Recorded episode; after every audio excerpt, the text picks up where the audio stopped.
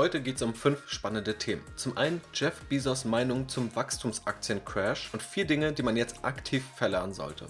Ich werfe die Amazon-Aktie in eine Sum of the Parts Bewertungsmethode und will herausfinden, wie wichtig das Cloud-Geschäft eigentlich ist. Ich lege meine Investmentthese hinter meinem Kauf der Alphabet-Aktie offen, spreche über Sinn und Unsinn des Portfolio-Trackings und was mein großer Kritikpunkt daran ist und schaue auf die wichtigsten Erkenntnisse von den Quartalszahlen sieben spannender Aktienunternehmen, nämlich Apple, Meta, TeamViewer, Teladoc Health, die 40% verloren haben, Spotify, Airbnb und Booking Holdings. Also viel Spaß!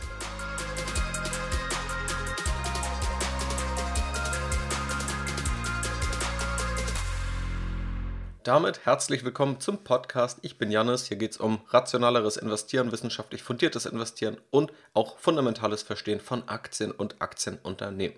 Und da gibt es heute viele spannende Themen. Legen wir direkt los mit vier Lektionen aus dem Crash der Wachstumsaktien. Das werden sicherlich die meisten mitbekommen haben. Auch hier im Podcast war es mehrfach Thema, dass viele hochbewertete Aktien, die gerade in der Phase der Corona-Pandemie stark gestiegen sind, zuletzt deutlich runtergekommen sind. Also 30, 50, 70 Prozent sind da tatsächlich oft zu beobachten. Die größeren Tech-Aktien, die sind tatsächlich eher stabil geblieben. Auch die Indizes sind relativ stabil geblieben, haben aber immer noch etwas verloren, auch in dem allgemeinen Druck aus geopolitischen Situationen und dem Krieg, der Inflation, Liefer- und Logistikengpässe und teilweise hängen diese Themen ja auch miteinander zusammen.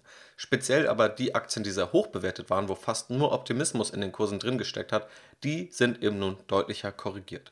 Und Jeff Bezos, der Amazon-Gründer, hat dazu kurz seinen Input gegeben, allerdings auch verwiesen auf einen Investor, wo Jeff Bezos selber sagt, dem sollte man immer zuhören und das ist Bill Gurley. Der ist tatsächlich relativ renommiert im Silicon Valley, ein sehr bekannter Technologieinvestor und er hat ganz konkret gesagt, dass Investoren jetzt vier Dinge verlernen sollten. Aber was hat Jeff Bezos dazu gesagt? Er hat gesagt, dass die meisten Menschen dramatisch unterschätzen, wie besonders eigentlich dieser lange Bullenmarkt war und dass solche Dinge immer unaufhaltsam erscheinen, bis sie es aber auf einmal nicht mehr sind und dann kann es eben auch ganz schnell gehen. Und dann hat Jeff Bezos noch geschrieben, Markets teach, the lessons can be painful. Also die Märkte erteilen uns Lektionen, aber diese Lektionen können eben auch sehr schmerzhaft sein. Was sagt jetzt aber eben dieser Bill Gurley? Er sagt, eine ganze Generation an Gründern und aber auch Tech-Investoren hat ihre ganze Perspektive auf die Märkte vor allem in der zweiten Hälfte eines etwa 13-jährigen Bullenmarktes aufgebaut, der dann etwa bei der Finanzkrise 2008-2009 begonnen hat. Und er fokussiert sich ja nicht nur auf die Anlegerseite, sondern auch auf die Gründer, die es auch gewohnt waren, immer höhere Bewertungen zu erreichen, immer mehr Geld und einfach Geld einsammeln zu können. Und er schreibt dann weiter, dass es ziemlich schmerzhaft werden kann, hier einige Dinge zu entlernen oder zu verlernen, also aktiv vergessen zu müssen. Damit spricht er tatsächlich ein Phänomen an, das gerade erst in der letzten Podcast-Episode Thema war, nämlich der Fehler, eine verschobene Renditeerwartung zu haben. Und da gibt es auch wissenschaftliche Studien, die das tatsächlich belegen, dass Menschen eine Renditeerwartung haben, die dem entspricht, was sie in ihrer Lebenszeit erlebt haben. Also dann wissen wir vielleicht, dass es diese 8, 9 oder 7 oder 10 Prozent Durchschnittsrendite gibt, je nachdem, welchen Zeitraum und Markt man anschaut. Aber dass es deutlich angepasst wird, je nachdem, was man selber erlebt hat. Wenn man eher in einer Zeit aufgewachsen ist oder sich zumindest über die Börse bewusst wurde, wo die Kurse gestiegen sind, dann schraubt man seine Renditeerwartung hoch und andere, die zu einem anderen Zeitpunkt geboren wurden, schrauben sie dann womöglich runter. Und er sagt im Grunde genau das Gleiche, dass Anleger und eben auch die Gründer vor allem in einer nicht repräsentativen Phase viel über Börse und den Aktienmarkt gelernt haben, was sie nun schmerzhaft wieder verlernen müssen. Was sind aber jetzt ganz konkret diese vier Dinge? Erstens sagt er, vorherige Allzeithochs sind irrelevant. Nur weil etwas mal 70% höher stand, ist es heute nicht zwangsweise günstig. Am besten vergisst du, dass es diese Preise gab. Dem würde ich auch soweit zustimmen. Ich sage ja auch immer wieder, der denkbar schlechteste Indikator, ob man etwas kaufen oder verkaufen sollte, ist die Entwicklung des Aktienkurses. Es zeigt immerhin, dass Anleger dort schon mal optimistischer waren, also dass Anleger schon mal bereit waren, dort auch mehr Geld zu bezahlen. Aber die Frage, ob man nun investieren sollte oder nicht, die muss man individuell beantworten und auch neu bewerten. Vielleicht gibt es andere Umstände und vielleicht waren die Preise auch damals völlig überzogen. Bei der zweiten Lektion spricht er von sogenannten Multiples, also letztendlich dem Vielfachen von dem Gewinn oder dem Umsatz, den man bei einem Aktienunternehmen zahlt. Also anders gesagt, Kurs-Gewinn-Verhältnis oder Kurs-Umsatz-Verhältnis. Und er sagt, Multiples sind eine Annäherung, aber eine gefährliche Annäherung. Vor allem bezieht er sich auf das Kurs-Umsatz-Verhältnis, das sehr populär geworden ist durch die letzten Jahre, wo es eben auch viele Unternehmen gab und gibt, die keine Gewinne gemacht haben. Deswegen kann man kein Kurs-Gewinn-Verhältnis sinnvoll berechnen. Deswegen spricht er über das Kurs-Umsatz-Verhältnis und sagt, wenn man es benutzt, dann sollte das Zehnfache des Umsatzes das Maximum sein. Darüber hinaus wäre es dumm. Mein Kommentar dazu wäre, dass es vielleicht etwas verallgemeinert ist. Also das Zehnfache, das klingt gut und es wäre sicherlich auch etwas sicherer, wenn man eine solche Schwelle ansetzt. Es gibt aber auch jetzt noch Unternehmen, die über diesem Niveau notieren. Beispielsweise Microsoft gehört auch dazu. Und das ist vielleicht ein bisschen übertrieben gesagt, dass Microsoft gerade utopisch überbewertet wäre oder dass es völlig dumm wäre, Microsoft zu kaufen. Also ich glaube, das ist etwas überspitzt, aber im Kern die Kritik, dass man einfach nur auf Kursumsatzverhältnisse schaut, die teile ich total. Bei Bewertungsniveaus sollte man auch noch beachten, dass auch das Zinsniveau mal eine Rolle spielt. Man kann eben auch etwas mehr für Aktien zahlen, wenn die Alternative, also ein Zins auf dem Festgeldkonto, nicht vorhanden ist. Wenn es dort einen Negativzins gibt, dann bin ich vielleicht auch mal mit 5% Aktienrendite zufrieden. Und wenn es dann 2-3% Zinsen gibt, dann will ich vielleicht 7 8% Zinsen. Und entsprechend würden sich auch solche Multiples und Bewertungsniveaus anpassen. Drittens sagt er, Anleger werden und sollten wieder verstärkt nach Gewinnen und Free Cashflow schauen, nicht nur nach Umsatz bewerten. Zahlt also auch darauf ein, was wir eben hatten, aber vor allem sagt es nochmal, jetzt wird wieder Gewinn und der Cashflow relevanter. Das sehe ich genauso und eine Bewertung anhand des Kurs-Umsatz-Verhältnisses hat für mich noch nie wirklich Sinn gemacht. Also ich weiß, dass es viel gemacht wird und wurde, dass Aktienunternehmen genommen wurden und es wurde geschaut, wo kann der Umsatz irgendwann sein und welches Vielfaches des Umsatzes kann man bezahlen.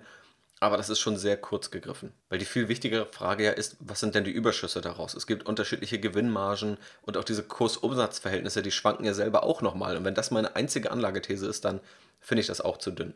Und viertens sagt er, nicht der absolute Umsatz und der absolute Gewinn, sondern die Qualität von diesen zählen.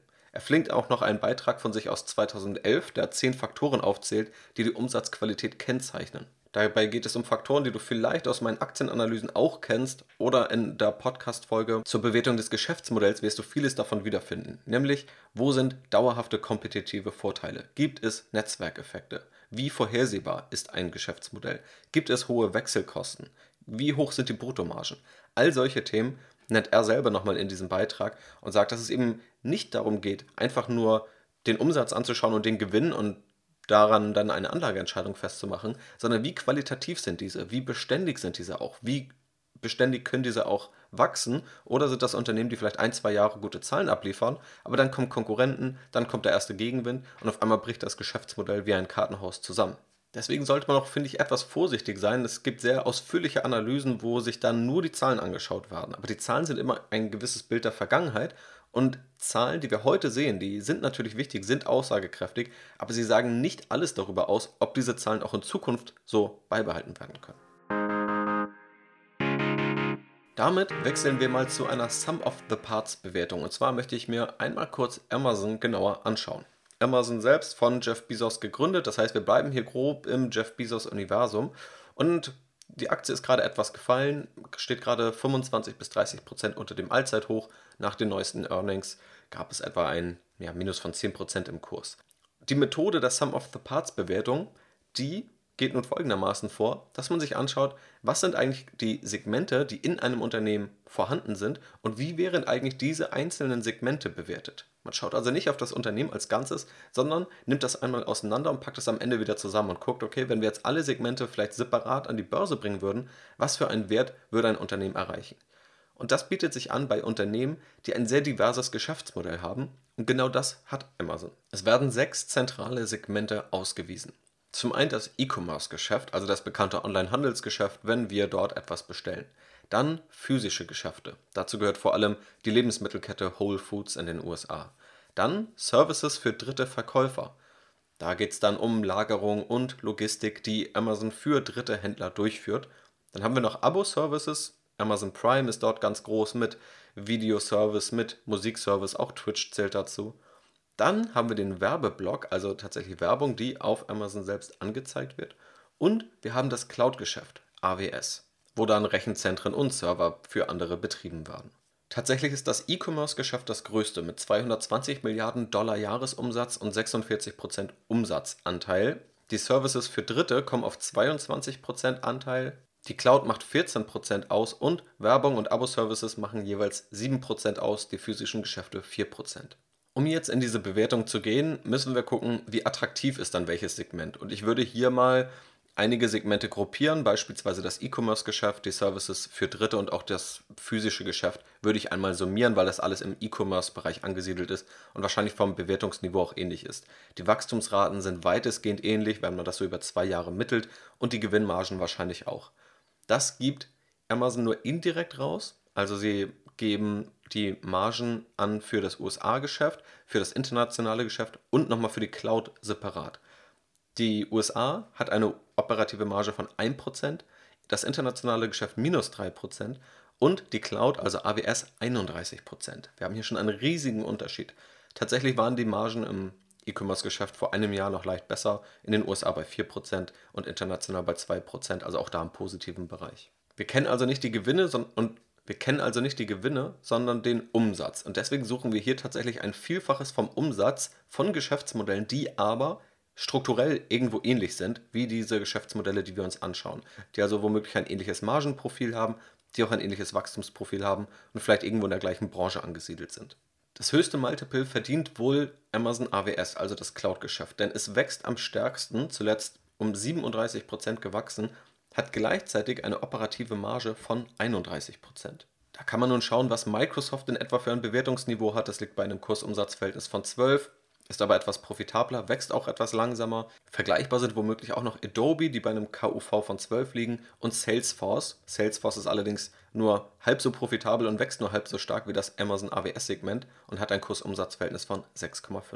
Nehmen wir also hier mal ein Kursumsatzverhältnis von etwa 10 an. Das Werbegeschäft wächst am zweitschnellsten. In den letzten Quartalen lag das Wachstum sogar mal zwischen 50 und 90 Prozent und es verspricht nach dem Cloud-Geschäft die höchsten Margen. Und hier haben wir tatsächlich relativ gute Vergleichskandidaten, nämlich Alphabet und Meta. Das sind beides Unternehmen, die den Großteil der Umsätze auch im Werbegeschäft erzielen und auch selber Nutzer auf der eigenen Plattform haben und diese in aller Regel nicht nochmal teuer einkaufen müssen. Also hier haben wir, glaube ich, schon ein paar gute Vergleichsindikatoren. Alphabet liegt gerade bei einem Kursumsatzverhältnis von 6, Meta bei 5, wächst aber deutlich langsamer als Amazons Werbegeschäft. Meta ist zuletzt im einstelligen Prozentbereich gewachsen, das Amazon-Werbegeschäft um 25% zuletzt.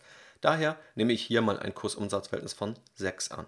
Bei den Abo-Services können wir mal auf andere Streaming-Anbieter schauen. Wir können uns Spotify anschauen im Musikstreaming oder im Videostreaming, beispielsweise Netflix. Spotify liegt bei einem Kursumsatzverhältnis von 2, Netflix bei einem von 3. Das heißt, nehmen wir mal bei den Amazon Abo-Services 2,5 als Kursumsatzverhältnis an.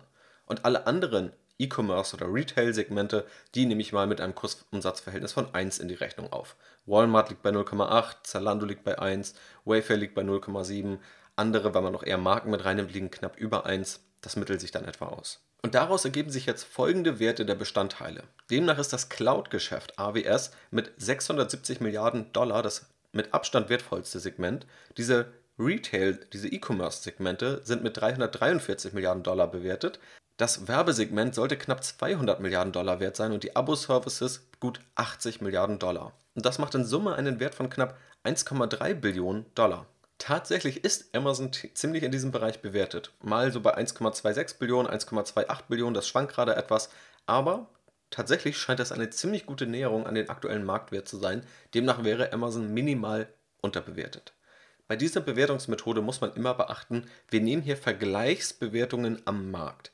Das heißt, wenn der Markt eher günstig bewertet ist, dann kommt hier auch ein niedrigerer Wert raus und beispielsweise vor drei Monaten wäre der Wert noch deutlich höher gewesen, da wir da deutlich höhere Bewertungsniveaus hatten. Da hätte sich wahrscheinlich auch niemand gewundert, wann man gesagt hätte, das Cloud-Geschäft sollte mit dem 15-fachen des Umsatzes bewertet sein. Das wäre damals wahrscheinlich auch völlig normal gewesen. Aber diese Berechnungen, die natürlich auch auf subjektiven Annahmen von mir beruhen, die natürlich auch nicht stimmen müssen und über die man auch diskutieren kann, das zeigt aber, dass wir hier tatsächlich, glaube ich, einen relativ fairen Wert getroffen haben. Und auf der anderen Seite, dass Amazon aktuell zur Hälfte wahrscheinlich aus dem Cloud-Geschäft besteht, wenn man den Börsenwert anschaut und auch das Werbegeschäft relativ relevant wird. Wir kennen Amazon alle als Online-Händler, aber zumindest anteilig macht es wohl nur etwa ein Viertel, vielleicht ein Drittel des Börsenwerts aus. So zumindest meine These. Heute möchte ich einen Aktienkauf von mir offenlegen. Natürlich nicht weil mein Ziel ist, dass irgendjemand da blind nachkauft, aber weil ich finde, es gehört auch irgendwie dazu, wenn man über Investieren spricht, dass ich auch selber sage, wie ich da eigentlich vorgehe.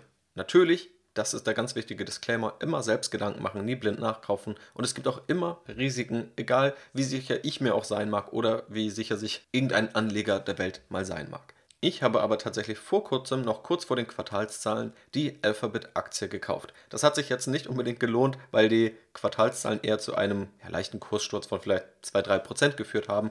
Aber bei mir geht es ja vor allem um langfristiges Investieren und damit auch langfristiges Halten und kein Spekulieren auf kurzfristige Quartalsüberraschungen oder auch keine Überraschungen.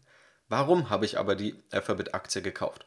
Dazu gibt es natürlich auch eine ausführliche Analyse in naher Zukunft. Aber was sind so die wichtigsten Punkte? Grundlegend ist Alphabet, also im Kern ja der Google-Konzern, bestehend aus der Google-Suche, YouTube, aber auch einem größer werdenden Cloud-Geschäft, relativ breit aufgestellt. Der Umsatz ist zuletzt noch mit 22% im Vergleich zum Vorjahr gewachsen. Also schon ein riesiger Konzern, trotzdem solides Wachstum. Der Gewinn lag minimal unter dem Vorjahr. Die operative Marge ist aber gleich geblieben. Sie liegt bei 30%. Wir haben also auch ein hochprofitables Unternehmen. Wenn man sich jetzt mal die einzelnen Branchen anschaut, dann ist tatsächlich die Google-Suche nochmal relativ gut gewachsen, obwohl ich die persönlich für weitestgehend ausgereizt halte. YouTube ist auch okay gewachsen, aber unter den Erwartungen, hat aber die letzten Jahre tatsächlich gut zugelegt. Da gibt es mehr Werbeeinbindung, es gibt auch YouTube Premium, das scheinbar auch immer besser angenommen wird.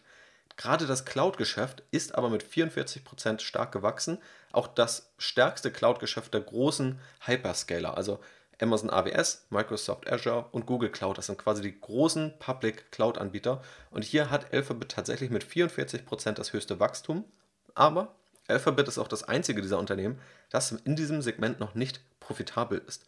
Was wohl auch, das zeigt zumindest meine Erfahrung aus Nutzer- und auch aus der Unternehmenssicht, dass die Google Cloud sich etwas günstiger anbietet als die anderen und das könnte auf der anderen Seite natürlich auch das Wachstum wieder befördern. Anders gesagt wird sich hier durch das vergünstigte Anbieten wahrscheinlich etwas Umsatzwachstum erkauft. In diesem Kontext muss man die Zahlen in meinen Augen auch sehen. Aber grundlegend haben wir hier solide Zahlen. Wir haben ein immer noch ziemlich gutes Umsatzwachstum in meinen Augen. Bei der Suche und bei YouTube quasi eine Monopolstellung. Und auch wenn die Cloud noch nicht profitabel ist, bin ich mir ziemlich sicher, dass die Cloud profitabel werden kann. Wir haben gerade gesehen, bei Amazon ist die Cloud schon deutlich profitabel, bei Microsoft ist sie es auch und das könnte dann nochmal tendenziell die Margen leicht verbessern. Dazu kommt, und das ist natürlich immer ganz wichtig, in welchem Kontext das stattfindet. Und wir reden bei Alphabet gerade über ein Bewertungsniveau, das wir so günstig, zumindest erstmal optisch günstig, seit langem nicht mehr gesehen haben. Wir reden über ein Kursgewinnverhältnis von 22, ein erwartetes Kursgewinnverhältnis von 21, ein Kurs-Cashflow-Verhältnis von 17. Das liegt alles noch leicht über dem Marktdurchschnitt, aber wirklich nur sehr leicht über dem Marktdurchschnitt und unter dem historischen Bewertungsniveau, das wir eigentlich von Alphabet in den letzten Jahren gesehen haben. Und dazu kommt ein wichtiger Punkt, der quasi auf alle großen Tech-Unternehmen gerade zutrifft. Man sieht, da wird viel Umsatz erzielt, der Umsatz wächst und am Ende bleibt aber auch ziemlich viel Geld hängen, hier eben eine operative Marge von 30%. Vorher werden aber schon Entwickler und Mitarbeiter eingekauft, die enorme Gehälter beziehen.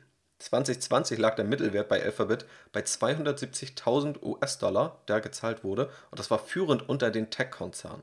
Dann wird ja auch stark investiert. Wir sehen es ja, wie die Cloud wächst. Google ist auch stark in KI-Lösungen. Google hat auch Produkte, die zumindest weitestgehend unmonetarisiert angeboten werden, auch wenn es da jetzt noch weitere Monetarisierungsschritte gibt, beispielsweise Google Maps oder es gibt Dinge wie den Google Translator. Es gibt auch das Segment Other Bets von Alphabet, wo beispielsweise Waymo äh, groß gemacht werden soll. Also Alphabet ist auch in der Lage, viel zu investieren. Das heißt, wir haben hohe Gehälter, die gezahlt werden, wir haben hohe Investitionen und trotzdem bleibt da noch eine operative Marge von 30% hängen, von der dann auch wieder eigene Aktien zurückgekauft werden können. Zuletzt war es bei Alphabet über 10 Milliarden US-Dollar pro Quartal und gerade im neuesten Quartal wurde angekündigt, 70 Milliarden Dollar für Aktienrückkäufe freizugeben. Unterm Strich ist das also meine zentrale Investmentthese, dass ich finde, Alphabet ist aktuell sehr fair bewertet, vielleicht sogar etwas günstig bewertet. Das Geschäftsmodell ist grundsätzlich stark und solide. Es gibt noch Wachstumsmöglichkeiten, auch wenn ich stark davon ausgehe, dass das Wachstum jetzt abnehmen wird und dass aber sogar noch ein bisschen Margenpotenzial in der Aktie versteckt ist, was eben in Kombination mit der Bewertung für mich attraktiv ist, weshalb ich da nachgelegt habe. Man muss dazu sagen, erstmals habe ich die Aktie 2018 oder 2019 gekauft, die ist seitdem natürlich auch sehr gut gelaufen, aber ich finde, gerade auch wenn man sich risikoseitig anguckt, wie viele Aktien es da gerade gibt, die auch stark abgestürzt sind, die deutlich höheres Risiko gerade haben, die Alphabet-Aktie relativ interessant. Wurde auf Instagram gefragt, was ich eigentlich von Portfolio-Tracking halte und ob ich es selbst umsetze. Tatsächlich ein Thema, ich glaube, das hatte ich in diesem Podcast noch nie. Deswegen einmal die Gedanken zum Sinn und Unsinn vom Portfolio-Tracking. Grundsätzlich, worum geht es dabei? Es geht darum, irgendwie nachzuhalten, wie sich ein Depot, wie sich ein Portfolio oder wie sich womöglich ein Vermögen als Ganzes entwickelt und wie es eigentlich zusammengesetzt ist. Und da gibt es jetzt unterschiedliche Möglichkeiten. Man kann sich eine Excel-Tabelle schnappen und das da aufbauen. Da gibt es Vorlagen, da gibt es auch selbstgebaute Beispiele und ich weiß auch, dass Zuhörer hier sich da selber ausgefuchste Tabellen ausgedacht haben. Und es gibt aber auch mittlerweile Bezahlanbieter, die einem eben Zeit sparen sollen, beziehungsweise einige kostenlose Anbieter, und dann gibt es aber auch mittlerweile die Premium-Version anbieten, die das Ganze dann für den Nutzer einfacher machen sollen. Ich sage schon mal vorab, dass ich selber sowas nicht umsetze. Ich will aber kurz sagen, was die Vorteile sind, was die Nachteile, wer es in meinen Augen machen sollte und wer es nicht machen sollte und warum es vielleicht sogar nachteilig sein kann, es zu tun. Die Vorteile sind, dass man dadurch mehr Übersicht bekommt. Man ist informierter, das heißt, gerade wenn man jetzt mehrere Depots an unterschiedlichen Stellen hat oder mehrere Anlageklassen, also vielleicht nicht nur Aktien, die in Depots sauber abgebildet sind, sondern dann gibt es noch eine Immobilie, dann gibt es vielleicht noch Beteiligung an Startups, irgendwelche anderen Goldbarren, die im Keller gestapelt werden, Uhren oder sonst was, dann ist das natürlich komplexer und man möchte vielleicht irgendwie nachhalten, was wohl gerade wie wertvoll ist. Dann bekommt man so eine Übersicht durch ein solches Portfolio-Tracking. Und es kann vielleicht auch Risiken besser erkennbar machen. Gerade wenn man unterschiedliche Orte hat, dann kann man dort erkennen, okay, ich habe wahrscheinlich gerade etwas zu viel in einer bestimmten Anlageklasse. Mal kann eine Anlageklasse wie Aktien ja auch stark steigen, eine andere fallen und dann kann man dort die Übersicht bekommen und sagen, okay, ich schichte mal wieder etwas um. Die Nachteile sind, dass das Ganze Zeit kostet. Meiner Erfahrung nach ist das tatsächlich zeitaufwendig und muss immer wieder angepasst werden. Man muss ja immer ständig gucken, quasi, wie sind gerade die Bewertungsniveaus und an ganz vielen Stellen, selbst bei den Bezahlanbietern, ist das immer noch ein zumindest teilweise manueller Prozess. Und da kann man natürlich für sich gewisse Frequenzen rausarbeiten, dass man sagt, einmal im Monat macht man das, aber dann kann es bedeuten, einmal zu gucken, welche Aktie hat man wann gekauft, welchen ETF hat man wann zu welchem Kurs gekauft, wann wurde welche Dividende gezahlt, wie hoch waren die Steuern, wie hoch waren die Gebühren, äh, wie haben sich Immobilienpreise von mir aus entwickelt. Also das ist kein einfacher Prozess, meiner Meinung nach auch kein Prozess, der sonderlich viel Spaß macht, außer man hat vielleicht Zeit äh, und Spaß, solche Excel-Tabellen zu bauen. Das äh, kann natürlich auch sein. Und was aber der größte Nachteil ist, den ich sehe, ist, dass das Ganze Fehlentscheidungen fördern kann. Es klingt ja erstmal super, mehr Übersicht zu haben, informiert zu sein, alles im Überblick zu haben. Tatsächlich ist aber ein zentraler Bestandteil ganz oft, dass zumindest auch die Anbieter, die es da draußen gibt, eine Wertentwicklung berechnen und dass das Ziel ist zu verstehen, wie gut hat man eigentlich selbst performt. Also wie viel Rendite hat man im letzten Jahr erzielt oder in den letzten drei Jahren und wie ist das im Vergleich zu einer Benchmark oder zu einem gewissen Markt. Und das ist deshalb gefährlich, weil der Aktienkurs, wie wir ja auch schon vorher festgestellt haben, der denkbar unwichtigste Indikator dabei ist, ob man irgendwie gut anlegt oder ob man schlecht anlegt. Man hätte in den letzten zwei Jahren, beispielsweise ein Warren Buffett hätte in den letzten zwei Jahren ziemlich schlecht ausgesehen. Wenn er jetzt sein Portfolio-Tracking aufgesetzt hätte, hätte reingeguckt und seht, okay, zwei Jahre habe ich jetzt angelegt, das läuft nicht. Diese ganzen äh, Corona-Gewinne, die ganzen Wachstumsaktien, auf die hätte ich setzen müssen. Ich schicke jetzt um. Meine Strategie klappt nicht. Das habe ich ja jetzt durch mein Portfolio-Tracking gesehen. Dann wäre es jetzt eben genau andersrum gelaufen. Und es ist per se wichtig, bei der Geldanlage langfristig dabei zu bleiben und ich habe die Sorge, dass Portfolio-Tracking bei vielen dazu führt, dass sie einen viel kurzfristigeren Fokus haben. Wenn ich eine Anlagestrategie habe und Anlageentscheidungen treffe, wenn ich in ETFs investiere und mir das zusammenbaue, dann sollte ich das gar nicht nach drei Monaten beurteilen, nach sechs Monaten oder nach einem Jahr. Dann kann ich das sehr gut auch mal einfach liegen lassen. Bei Aktien sollte man schon eher mal hinschauen, aber dann geht es eher um die einzelne Aktie und nicht unbedingt um den Portfolioaufbau an sich. Auch da sind ein, zwei Jahre wenig aussagekräftig, ob ich jetzt in der Lage bin, gute Aktien zu finden oder nicht. Das haben wir jetzt gesehen. In, innerhalb von ein, zwei Monaten drehen sich auf einmal die Kurse bei einigen Aktien um 50 und 70 Prozent. Der ARK-ETF galt weltweit als quasi bester ETF, als meist diskutierter ETF. Wobei man sagen muss, im Grunde ist es viel eher ein aktiv gemanagter Fonds, kein passiver ETF. Und der wurde hochgejubelt wie sonst was und ist jetzt dramatisch abgestürzt. Da will ich jetzt gar nicht an dieser Stelle bewerten, ob der gut oder schlecht ist. Da habe ich im Podcast schon mal drüber gesprochen. Aber das zeigt, wie schnell sich so etwas drehen kann und dass eine Entscheidung auf Basis einiger Monate oder manchmal auf Basis weniger Jahre nicht aussagekräftig ist. Und dann ist eben die Frage, was möchte ich denn mit dem Portfolio-Tracking erreichen? Und ich glaube, das ist meine persönliche Meinung, wenn man sehr komplexe Vermögensaufstellungen hat, wenn man vielleicht mehrere Depots hat und wenn man Risiken dadurch erkennen möchte, dann ist ein solches Portfolio-Tracking sinnvoll. Es ist nicht essentiell, aber es ist sinnvoll.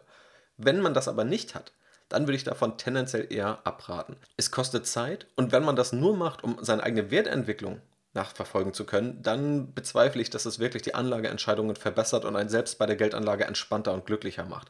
Eine wichtige Lektion ist es ja auch, wenn man langfristig anlegt, das Depot mal aufzubauen und es auch einfach mal liegen zu lassen, sich nicht täglich oder stündlich einzuloggen und nicht glauben zu müssen, jederzeit Kursentwicklungen nachverfolgen zu müssen. Das ist meine Einschätzung zum Thema Portfolio-Tracking. Natürlich, ich setze es eben nicht selbst um und ich weiß, da gibt es andere, die es deutlich intensiver machen. Wenn es da nochmal Meinungen gibt, was vielleicht noch ein Vorteil ist, den ich übersehen habe oder warum man das eigentlich machen sollte, dann gern immer her mit den Meinungen per Mail oder per Instagram und dann liefere ich das natürlich gerne nach. Abschließend ein kurzer Blick auf sieben Earnings. Tatsächlich Gerade haben alle möglichen Aktienunternehmen ihre Quartalzahlen veröffentlicht oder veröffentlichen sie in Kürze. Wenn dich das interessiert, kannst du in den nächsten Tagen einfach mal auf Strategy Invest vorbeischauen. Da findest du im Blog in dem neuesten Briefing die Zusammenfassung der meiner Meinung nach interessantesten Aktien. Die sieben wichtigsten möchte ich aber einmal hervorheben. Zum einen hatten wir Quartalzahlen von Apple. Die waren tatsächlich relativ stark, der Kurs war weitestgehend unverändert, der Umsatz von Apple ist aber nochmal um 9% gestiegen, trotz aller Gegenwinde, die es ja aktuell im Markt gibt und trotz dessen, dass Apple schon so groß ist. Tatsächlich war gerade das Mac-Segment wachstumsstark, vermutlich auch deshalb, weil tatsächlich durch die neuen Apple-Chips da nochmal ein Leistungszuwachs erzielt wurde und auch die operative Marge ist stabil geblieben. Dann gab es Zahlen von Meta, dem ehemaligen Facebook, und diese Zahlen sind ziemlich gut angekommen. Man muss natürlich sagen, Meta war enorm pessimistisch bepreist oder ist es wahrscheinlich immer noch. Das heißt, wenn man sich jetzt objektiv Umsatzzahlen und Margen anschaut, sieht Meta schon sehr günstig aus, aber da gibt es eben einiges an Gegenwind, was Meta so entgegenschlägt. Was sagen aber die Zahlen? Umsatz plus 7%, die operative Marge ist gefallen von 43% auf 31% und der Umsatz soll im kommenden Quartal nur auf Vorjahresniveau liegen. Aber Meta hat auch angekündigt, dass insgesamt für 2022 die Kosten etwas geringer sein sollen, beziehungsweise nur nicht mehr in dem gleichen Umfang steigen sollen wie geplant.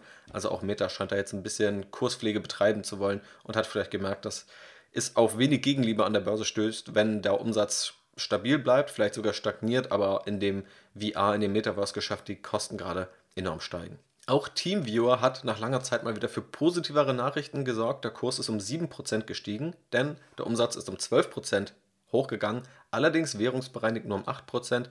Die bereinigte EBITDA-Marge ist gestiegen von 44% im Vorquartal auf 51%.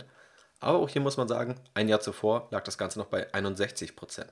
Aber nach wie vor scheint TeamViewer sehr profitabel zu sein.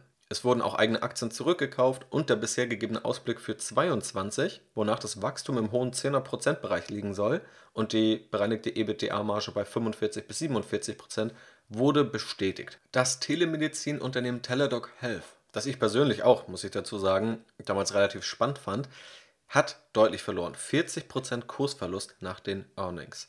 Das hat unterschiedliche Gründe. Der Umsatz ist nur um 25 Prozent im Jahresvergleich gewachsen. Da wurde mehr erwartet und es gab einen höheren Verlust, einen deutlich höheren Verlust. Im Vorjahr waren es 200 Millionen, jetzt waren es 6,7 Milliarden.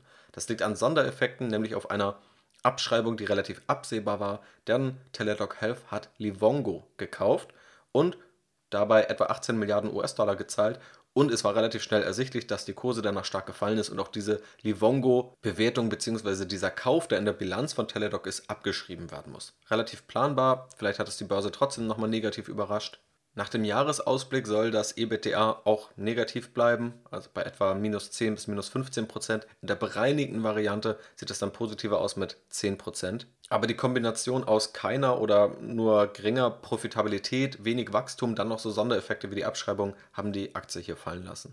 Dann wurden die Spotify-Zahlen nicht so gut aufgenommen. Der Kurs hat 10% nach den Earnings verloren. Dabei ist der Umsatz um 24% im Jahresvergleich gestiegen die Nutzerbasis um 19%. Die Bruttomarge liegt bei 25%, relativ wenig für digitale Geschäftsmodelle, liegt leicht über der Guidance, dem Ausblick, den Spotify mal gegeben hat, aber etwas unter Vorjahr. Und die operative Marge ist leicht negativ, der operative und der Free Cashflow leicht positiv. Also, wenn man sich die Profitabilitätsmetriken anschaut, dann schwanken die so. Manche sind leicht negativ, manche sind leicht positiv. 24% Umsatzwachstum sieht für mich noch ganz gut aus. Aber die großen Fragen sind eben, wie lang kann Spotify auf diesem Niveau wachsen und wie profitabel kann es dann werden? Und der letzte Blick fällt auf die Travel-Aktien, vor allem Airbnb und Booking Holdings. Beide haben nämlich positiv überrascht. Booking vor allem mit einem Kursplus von 14%. Dort wurde der Umsatz um 136% gegenüber dem Vorjahr gesteigert. Bei Airbnb waren es 70% mehr Umsatz. Beides sind natürlich auch so hohe Zahlen, da es ja Nachholeffekte gibt und die Vorjahresquartale sehr schlecht waren, pandemiebedingt. Für Booking war es das Quartal mit dem höchsten Buchungsvolumen der Unternehmensgeschichte. Das war, fand ich noch ein relativ spannender Fakt. Und der CEO von Airbnb hat auf Twitter angekündigt, dass es am 11. Mai die größte Veränderung des Jahrzehnts für Airbnb geben wird. Da sind wir natürlich auch gespannt. Das war es also mit den heutigen Themen. Wir haben über Jeff Bezos Meinung zum Tech- und Wachstumsaktiencrash gesprochen und vier Dinge, die man verladen muss. Die Amazon Sum of the Parts Bewertung und mal rausgefunden, wie wichtig das Cloud-Geschäft ist. Ich habe mal dargelegt, warum ich eigentlich Alphabet kaufe, was ich vom Portfolio-Tracking halte, was Vor- und was aber auch Nachteile sind und sieben Quartalzahlen. Kurz und knapp angeschaut. Ich hoffe, es hat dir gefallen. Falls es der Fall ist, schau auch gerne mal auf YouTube vorbei. Da sind in letzter Zeit einige Videos online gekommen. Beispielsweise habe ich meinen Alphabet-Kauf dort noch intensiver offengelegt, nochmal über den Inflationsirrtum gesprochen, über den ich auch hier im Podcast vor zwei Wochen noch etwas die Berichterstattung rund um diesen dieses Thema Inflationsschutz kritisiert habe. All das findest du dort. Link in der Podcast-Beschreibung. Schau gern vorbei. In diesem Sinne, viel Spaß dabei. Vielen Dank fürs Zuhören. Mach's gut und bis zum nächsten Mal.